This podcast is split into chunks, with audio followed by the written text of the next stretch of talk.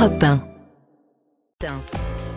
Bonjour Nicolas Bouzou. Bonjour Dimitri, bonjour Anissa, bonjour à tous. Bonjour Nicolas. Alors faut-il rejeter l'accord de libre-échange avec le Mercosur? La semaine dernière, Emmanuel Macron a demandé à Ursula von der Leyen de renoncer à poursuivre les pourparlers avec les, les pays d'Amérique du Mm. Sud. Vous dites euh, qu'Emmanuel Macron a tort Ah oui, alors je sais hein, que je vais défendre une position impopulaire, mais je voudrais oui, vous démontrer que l'agriculture française ne sera pas forcément euh, gagnante de ce renoncement. On va regarder les chiffres. hein. Globalement, la balance commerciale agricole de la France, elle est déficitaire si l'on enlève le, vin. Euh, ça veut dire qu'on importe plus que ce qu'on exporte. hein. Ça traduit un problème de compétitivité globale de notre agriculture.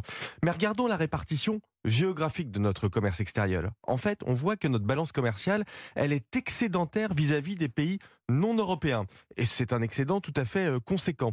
Ça veut dire que notre agriculture est très performante et compétitive pour le commerce lointain. Et d'ailleurs, Dimitri, je me rappelle qu'en 2017, on critiquait l'accord avec le CETA. hein. Le CETA, c'est l'accord de libre-échange avec, Avec le Canada, ouais. Comme on critique aujourd'hui l'accord avec le Mercosur. Résultat, sept ans après, notre balance commerciale avec le Canada est largement excédentaire sur les produits laitiers, les céréales et bien sûr le vin. Ouais, le CETA a été bon pour la France. Mais alors d'où viennent nos problèmes de compétitivité agricole? Pourquoi on a si peur de ces accords de libre-échange? Eh bien, en fait, nos problèmes viennent de nos échanges, non pas avec les pays lointains, mais avec l'Europe. Notre sol commercial, il est déficitaire à l'intérieur de l'Union européenne et il l'est de plus en plus. hein.